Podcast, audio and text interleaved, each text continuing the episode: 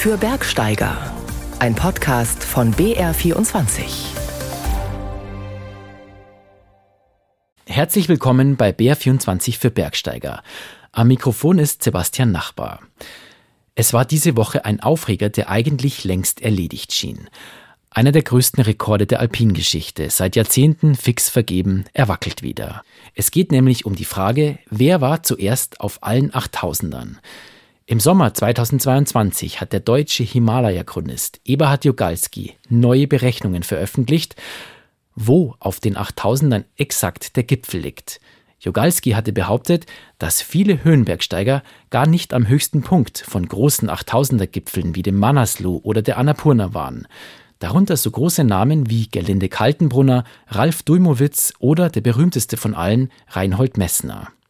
Es gab dazu im letzten Jahr kurz Unruhe. Dann war das Thema erledigt. Jetzt aber hat sich die wichtigste Instanz gemeldet, wenn es um Superlative geht, das Guinness Buch der Rekorde. Es gibt den Behauptungen von Eberhard Jugalski nämlich recht. Ab sofort heißt dort der erste Mensch, der auf allen 14 Achttausendern war, noch dazu ohne Flaschensauerstoff, nicht länger Reinhold Messner. In den Kommentarspalten und bei Instagram und Facebook ist, Überraschung, diese Woche eine richtige Bombe geplatzt. Da hat Messner mit viel schlechterer Technologie eine unfassbare Leistung vollbracht. Und wegen fünf Metern hin oder her, bei einem Achttausender, nimmt man ihm den Rekord. Bei Rekorden zählen nun mal die Daten. Und fünf Meter sind fünf Meter. Ein selbsternannter Experte. Toll. Herr Messner ist eine Legende. Punkt. Seit 1986 gilt Reinhold Messner als erster Mensch, der alle 14 Achttausender der Welt bestiegen hat. Und das ohne Flaschen Sauerstoff. Oberhalb von 8500 Metern hatte das die Wissenschaft damals noch kategorisch ausgeschlossen, bis Messner den Gegenbeweis erbrachte. Der Everest ist mehr oder weniger die Grenze. Also viel höher ging es nicht mehr.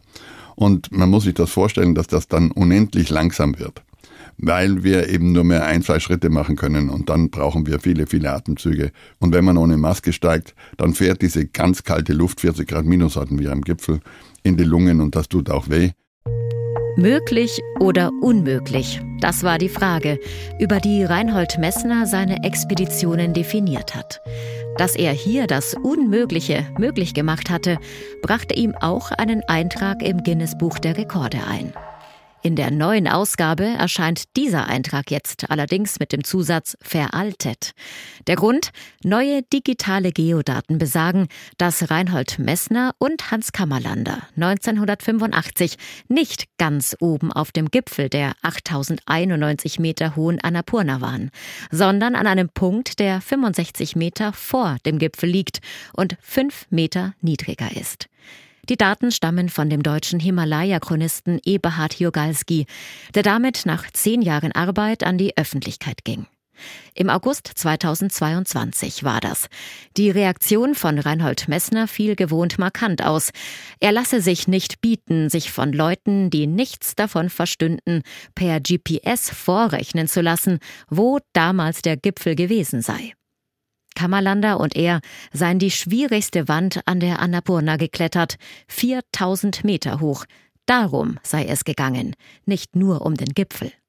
Heute fügt Messner hinzu, ob er im Guinness-Buch der Rekorde steht oder nicht, interessiere ihn nicht. Als Nonplusultra der Himalaya-Gipfelchroniken gilt The Himalayan Database. Dort sind auch die 8000er Gipfelerfolge in Nepal erfasst. Messners und Kammerlanders Annapurna-Expedition von 1985 bleibt dort stehen. Der Gipfelerfolg werde niemanden im Nachhinein aberkannt, sagt Leiterin Billy Bierling. Erst seit 2021 akzeptiert die Himalayan Database nur noch den richtigen Gipfel. Wer ganz oben war und wer nicht, das ist eine Frage, die heute wichtiger ist als früher, meint Billy Bierling. Viele Leute gehen ja dorthin, um auf dem höchsten Punkt zu stehen. Es sind die sozialen Medien, die Sponsoren. Es ist das Sagen, hey, schaut mal, ich war auf dem Mount Everest. Da gibt schon sehr, sehr viele hm. Beweggründe. Bierling bedauert, dass Reinhold Messner im Guinness-Buch der Rekord aberkannt worden ist. Seine Pionierleistung steht für sie außer Frage, wie für die meisten in der Alpinszene. Übrigens auch für Messners Nachfolger im Guinness-Buch der Rekorde, den Amerikaner Ed Wiestes. Auf Instagram schreibt er, ich bin überzeugt, dass Reinhold Messner der erste Mensch war, der alle 14 8000er bestiegen hat und dass das genau so anerkannt werden sollte. Er war der Wegbereiter, nicht nur stilistisch, sondern auch physisch und psychisch, indem er ohne zusätzlichen Sauerstoff kletterte. Andere Bergsteiger wie ich konnten von ihm inspiriert in seine Fußstapfen treten.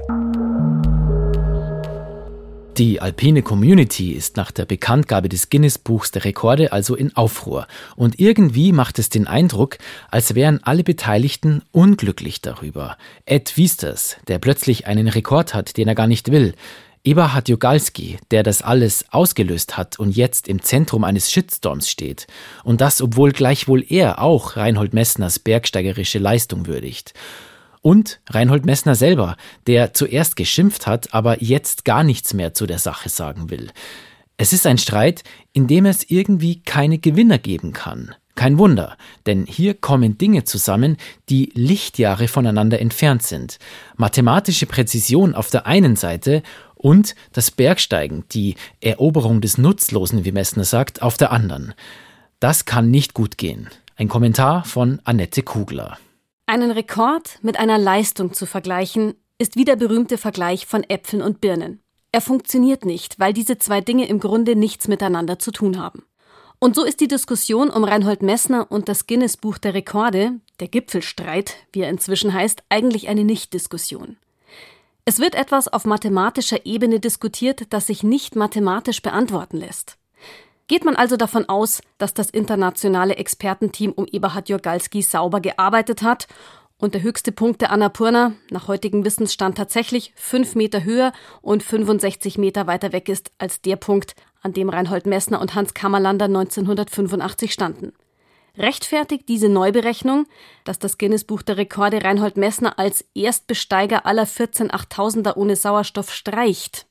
Ja, denn das Unternehmen Guinness World Records Limited verdient sein Geld mit der Dokumentation von Superlativen.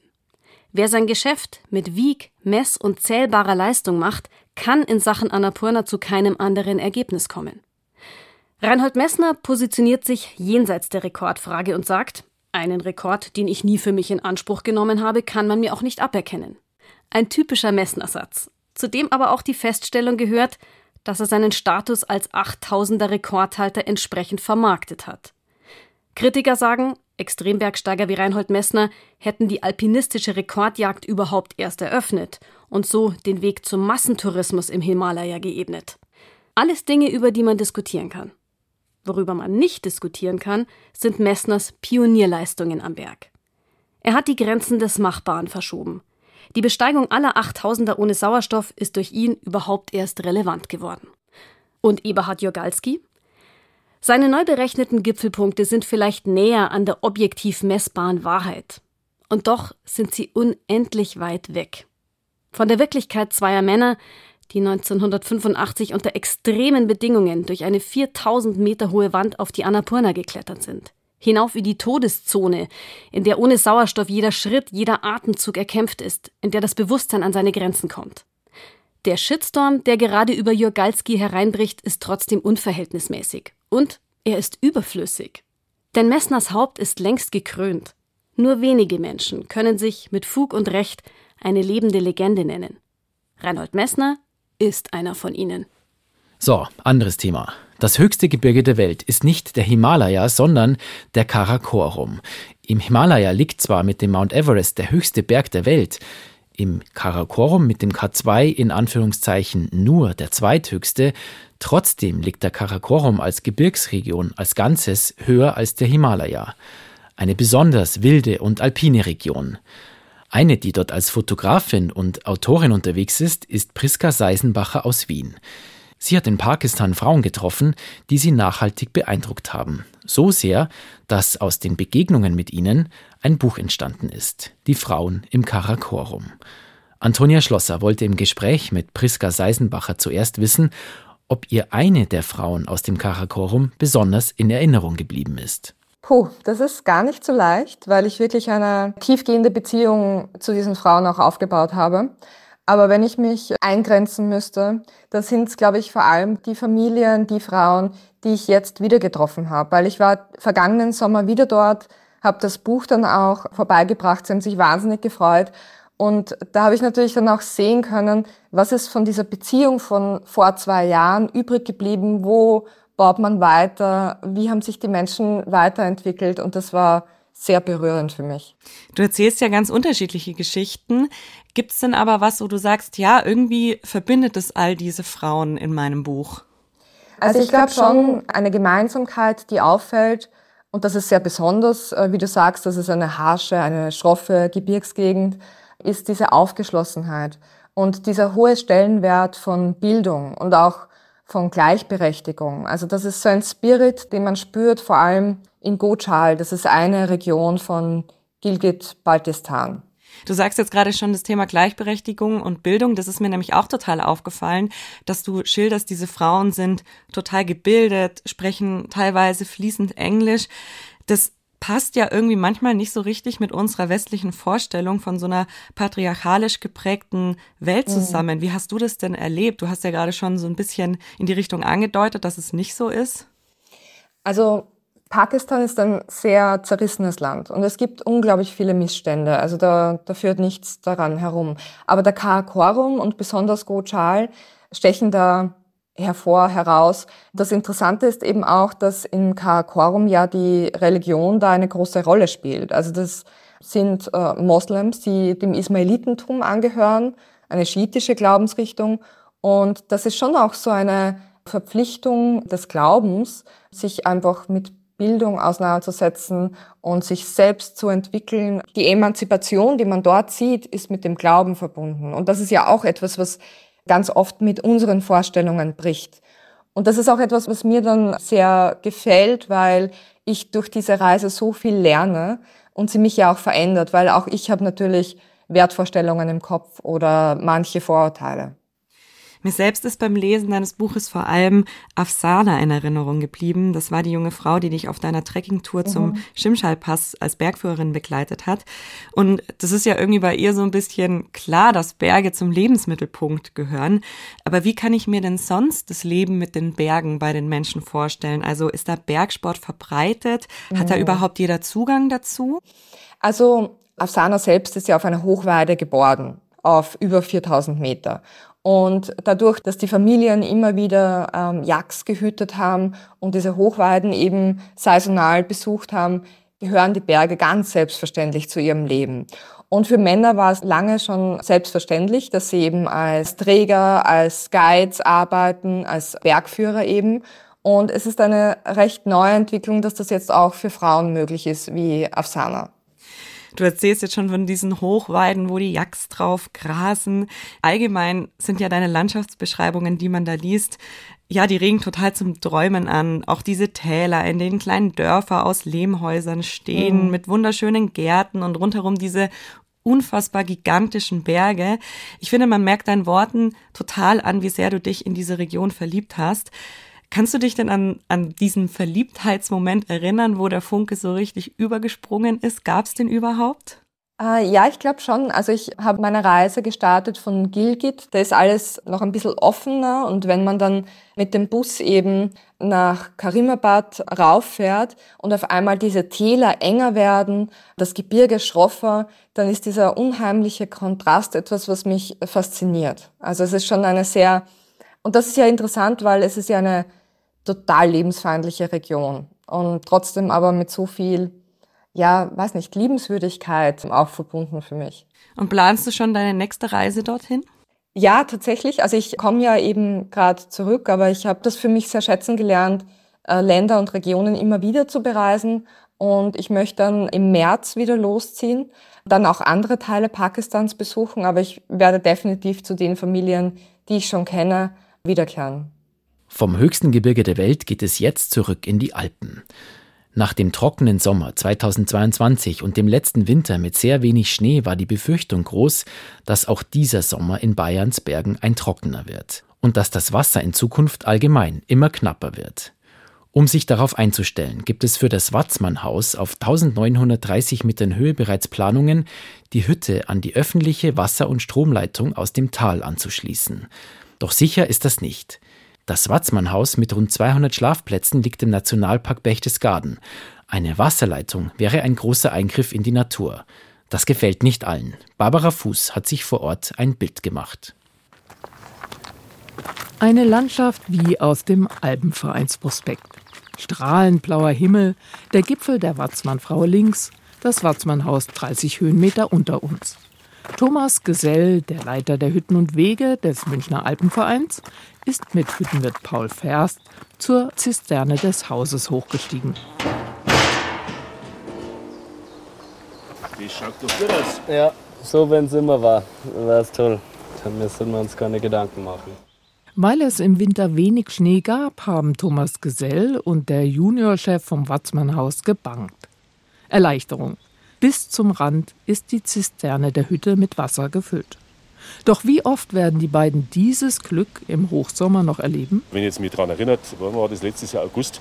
Ich meine, wir waren halt wirklich einen Tag später regnen und wir hätten das Haus zumachen müssen. Also es war wirklich da drin Wüste. Weil ich seit klar auf da bin, ist schon eine Kindheitserinnerung, dass es einfach Sommer waren, wo die Heiseln zugemacht worden sind, die Waschräume, Dixie-Klos auf. Paul Ferst übernimmt die Pacht vom Watzmannhaus in der nächsten Saison von seinen Eltern. Der Blick hier oben reicht vom Bergmassiv im Westen über das Tal bis auf die Grünfläche vor dem Watzmannhaus. Kaum vorstellbar, dass in dieses Bergidyll in besonders trockenen Sommern mobile Plastikklos mit dem Hubschrauber geflogen werden müssen, weil die Quelle am Berg nicht mehr genug gespeist wird. Thomas Gesell zeigt nach oben zu den Geröllfeldern, wo noch die ausgedienten Wasserleitungen in der Sonne blitzen. Was eben früher der Riesenvorteil war, dass wir da oben Altschneefelder hatten mit 2, 3, 4 Meter Stärke und die dann sukzessive abgetaut sind, dass die Schneefelder zum Teil auch im August sichtbar waren. Wassersparen wird deshalb im Watzmannhaus immer wichtiger. Duschen gibt es ohnehin keine. Juniorchef Paul Ferst zeigt ein paar Neuankömmlingen aus Oldenburg den Waschraum. Genau, mit dem Wasser einfach sparsam umgehen. Ich glaube, ihr werdet es selbst selber merken. Der Wasser ist sehr gedrosselt. Für die beiden jungen Frauen eine Umstellung, aber durchaus verständlich. Man schwitzt, man riecht, man wünscht sich natürlich schon einmal irgendwie es muss keine Dusche sein, aber einmal mit dem Waschlappen irgendwie durchs Gesicht fahren zu können. Wir wollen hier in die Natur gehen und wir können ja nicht die ganze Zivilisation einfach mitnehmen. Von daher ist das voll verständlich, dass man sich dann auch anpassen muss. So will bei jeder Gast denken. Eine kleine Hoffnung gibt es vielleicht doch, etwas unabhängiger von den Folgen der Klimaveränderung zu werden. Auf der Terrasse zeigt Thomas Gesell Hüttenchef Paul Das, was die Gemeinde Ramsau etwas unterhalb an der Kühreundalm und dem Quartier der Bundespolizei plant. Die sollen bald mit einer Wasser- und Abwasserleitung ans Tal angeschlossen werden. Ja. Da drüben werden sie die ganzen Almen anschließen und alles, was praktisch da am Weg liegt. Und die fahren eigentlich im Wesentlichen fahren sie bis zum Mitterkaiser unten im Fahrweg, wirklich in der Straße. Damit ist die Trasse überhaupt nicht sichtbar. Und diese Leitung, meint Thomas Gesell, könnte man abzweigen und die restlichen 500 Höhenmeter weiter hoch zum Watzmannhaus verlegen. Doch es gibt Widerstand vom Bund Naturschutz, der gegen das Bauvorhaben Klage eingereicht hat. Ohne den Wasseranschluss sieht Paul Ferst kaum Chancen für einen dauerhaften Weiterbetrieb. Wenn man kein Wasser mehr hat, zum, in der Küche zum Putzen, wenn man die Hygiene nicht mehr bieten kann, dann bietet man auch keinen Betrieb mehr, ganz einfach. Es ist Abend geworden. Der Männerwaschraum ist in der Hauptsaison gerammelt voll. Dank gefüllter Zisterne können sie sich waschen und Zähne putzen. In trockenen Sommern wie im letzten Jahr ist das aber nicht möglich. Da sind die Waschräume nur für eine halbe Stunde täglich zum Zähneputzen geöffnet. Die Männer hier haben Verständnis. Mit dem muss man rechnen. Wenn man hier auf der Hütte ist, auf 1900 Meter, dann kann es halt mal vorkommen, wenn es nicht regnet. Wenn, die haben nur das Wasser von hier oben. Aber mit dem kann man leben, das ist kein Problem. Aber eine Wasserleitung vom Tal zum Watzmannhaus oder zu anderen Berghütten kommt für sie nicht in Frage. Macht keinen Sinn für mich. Viel zu viel Aufwand und nur für Tourismus, sondern das ist weg von dem ursprünglichen Gedanken, dass man in die Berge in der Natur ist. Doch was passiert, wenn der Anschluss fürs Watzmannhaus nicht kommt und die Hütte bei Wassermangel schließt? Die Leute werden trotzdem versuchen, sich in den Bergen aufzuhalten. Sie werden zelten, sie werden blockieren. Und das wäre aus Sicht von Thomas Gesell und Hüttenwirt Paul Ferst schädlicher für Natur und Tier als die Verlegung eines Wasseranschlusses. Was mit der Klimaerwärmung in den Alpen noch so auf uns zukommen könnte, das gibt es zu sehen in der Sendung Aufgeheizte Berge. Was passiert in den Alpen? Zu finden in der ARD Mediathek. Zum Abschluss kommt hier noch ein kleiner alpiner Ausblick auf die Landtagswahl in Bayern am 8. Oktober. Nächstes Wochenende ist Landtagswahl in Bayern. Ja, war das nicht lustig, wenn das Ziel einer Bergtour in der kommenden Woche schon Rückschlüsse zulassen würde auf unsere politische Gesinnung? Also ich meine das ja so. Wer über diesen leichteren Klettersteig durch die gelbe Wand den Tegelberg erklimmt, das sind dann quasi die FDP-Wähler. Wer auf den Grünstein am Königssee geht, signalisiert, dass er ein Baerbock-Fan ist. Oder Moment, wir sind in Bayern. Okay, das wäre dann ein Schulze- oder Hartmann-Fan. Die, die SPD wählen, bevölkern den roten Kogel im Sellrhein. Wobei, wenn man die Umfragen berücksichtigt, dann ist der Begriff bevölkern vielleicht etwas übertrieben. Die, die über den Blaubergkamm in den Tegernseer Bergen marschieren, die halten es mit der AfD und wer sich auf den Schwarzer wagt im Ultental, naja, das dürfte dann ein CSU-Wähler sein, ist natürlich ein kompletter Blödsinn. Zumal ich es die Freien Wähler vergessen habe, aber finde mal einen Gipfel mit Orange. Den Umfragen zufolge werden ja CSU und Freie Wähler ihre Seilschaft, ihre Koalition fortsetzen können. Aber erstmal kommt die Wahl. Am 8. Oktober machen wir also alle irgendwo unser Kreuz. Wir Bergsteiger haben ja naturgemäß eine gewisse emotionale Nähe zu Kreuzen. Stichwort Gipfelkreuz. Aber wen wählen wir? Haben die Spitzenkandidaten wenigstens eine Nähe zum Bergsteigen? CSU-Chef Söder, der mag ja Kabinettssitzungen auf der Zugspitze. Aber der fahrt er mit der Bahn rauf. Das gut nicht. In einem Podcast mit Alexander Huber hat Söder selbst gesagt, er sei ein Flachländer und bei Bergen falle ihm vor allem das Walberler bei Forchheim ein. Höhe 512 Meter. Naja. Katharina Schulze von den Grünen schwant wohl nichts Gutes vor der Wahl. Sie war vor kurzem beim Wandern ausgerechnet im Höllental in Oberfranken. Vielleicht hat das eine gewisse Aussagekraft. Hubert Aiwanger, na, der hat momentan Kurzzeit zum Bergsteigen, der ist im Tal damit beschäftigt, sich die Demokratie zurückzuholen. Martin Hagen von der FDP, der lässt nix über den Chiemgau kommen und über seinen Löwen-Stammtisch im Bayerischen Landtag. Aber das hat jetzt wieder überhaupt nichts mit Bergsteigen zu tun. Den einzigen, den ich von den Spitzenpolitikern in diesem Jahr mit Seil- und Gletscherbrille gesehen hab, das war der Florian von Brunn, der SPD-Mann. Auf welchem Berg? Na, beim Fasching in Veitshöchheim, da hat er sich als Bergsteiger verkleidet. Naja, immerhin. Ich hab jetzt aus Spaß an der Freude den Valomat genutzt. Da beantwortet man online 38 Fragen und bekommt dann mitgeteilt, zu welcher Partei man am besten passt. Da wäre doch so ein Alpinomat oder Bergomat auch nicht schlecht. Ich gebe ein, wie viele Stunden Aufstieg ich in welchem Gebiet haben will, wie schwer es sein darf und wie viele Einkehrmöglichkeiten ich mir wünsche, auf denen es zum Beispiel einen Kaiserschmarrn geben muss oder einen Zirbenschnaps oder vielleicht auch einen Topfenstrudel mit Sahne. Und dann spuckt der Bergomat die perfekte Tour aus. Wobei beim Bergsteigen ist es eh wurscht. Egal welche Tour man wählt, man ist doch im Nachhinein allweil total zufrieden mit der eigenen Wahl. Und das ist bei einer politischen Wahl manchmal doch etwas anders. Manfred Wöll alias Gipfelmani mit seiner Alpinglosse zur Landtagswahl in Bayern. Vielen Dank fürs Dabeisein. Ein schönes Bergwochenende wünscht Sebastian Nachbar. BR24 für Bergsteiger gibt es übrigens auch als Podcast in der ARD Audiothek.